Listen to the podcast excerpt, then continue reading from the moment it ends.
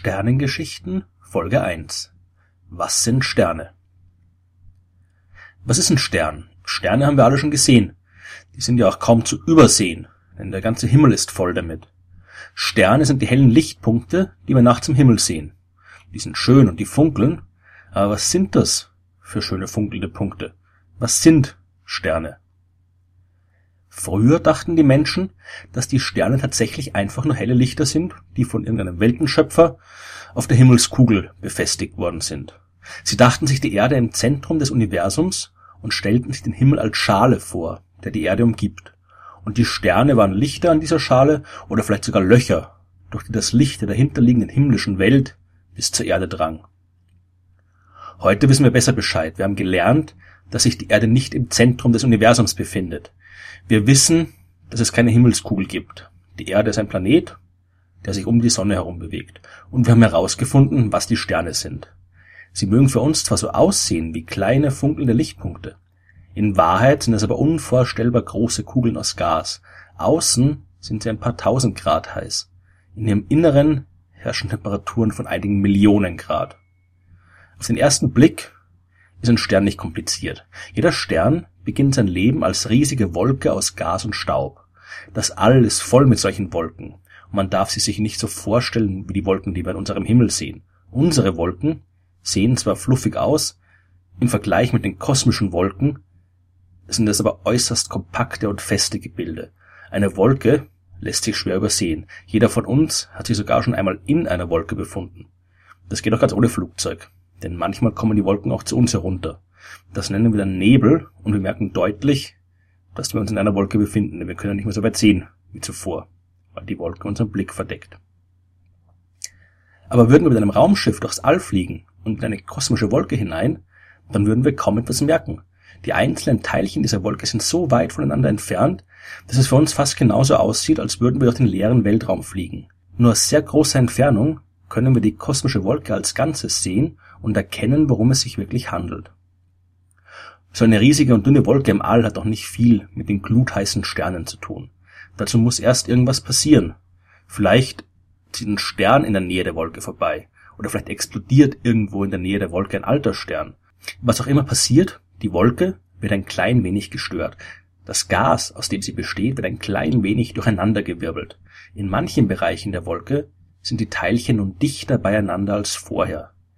Diese klumpigen Bereiche üben eine größere Anziehungskraft auf den Rest der Wolke aus als zuvor. Sie ziehen also noch mehr Wolkenmaterial an und werden größer. Dadurch wird ihre Anziehungskraft noch stärker und sie können noch mehr Material anziehen und so weiter. Die riesige dünne Wolke fällt in sich zusammen. Die Klumpen werden immer größer und immer dichter. Und am Ende ist die Wolke verschwunden und es bleiben nur einige große Klumpen zurück. Würden wir mit einem Raumschiff probieren, in so einen Klumpen hineinzufliegen, dann würden wir definitiv merken, dass wir nicht mehr im leeren All sind. Und wenn wir nicht gerade ein Science-Fiction-Raumschiff mit starken Schutzschilden haben, dann würden wir diesen Versuch wohl auch nicht überleben. Denn diese Klumpen haben nichts mehr mit der dünnen Wolke zu tun, auch nicht mit den fluffigen Wolken in unserem Himmel. Weil in ihnen das Gas der kosmischen Wolke so stark zusammengedrückt wird, wird es dort sehr heiß und weil sie so viel Gas und Staub an sich gerissen haben, drückt das ganze Material immer weiter aufeinander und der Klumpen fällt unter seinem eigenen Gewicht zusammen. Dadurch wird es innen drin noch heißer. Die Temperatur im Kern des Klumpens steigt und steigt. Und je heißer es wird, desto schneller sausen die Gasteilchen herum. Dabei stoßen sie miteinander zusammen und prallen voneinander ab. Irgendwann aber ist es so enorm heiß geworden, dass die Geschwindigkeit der Gasteilchen eine ganz bestimmte Grenze überschreitet. Sie sind dann so schnell, dass sie bei einem Zusammenstoß nicht mehr voneinander abprallen, sondern regelrecht aneinander kleben bleiben. Aus zwei einzelnen Atomen des Gases ist ein neues Atom geworden. Man nennt diesen Prozess Kernfusion und dabei entstehen nicht nur neue Atome, dabei wird auch Energie frei. Der Klumpen aus Gas und Staub hat also nun angefangen, in seinem Inneren Energie zu erzeugen und die energiereiche Strahlung dringt vom Kern des Klumpens nach außen.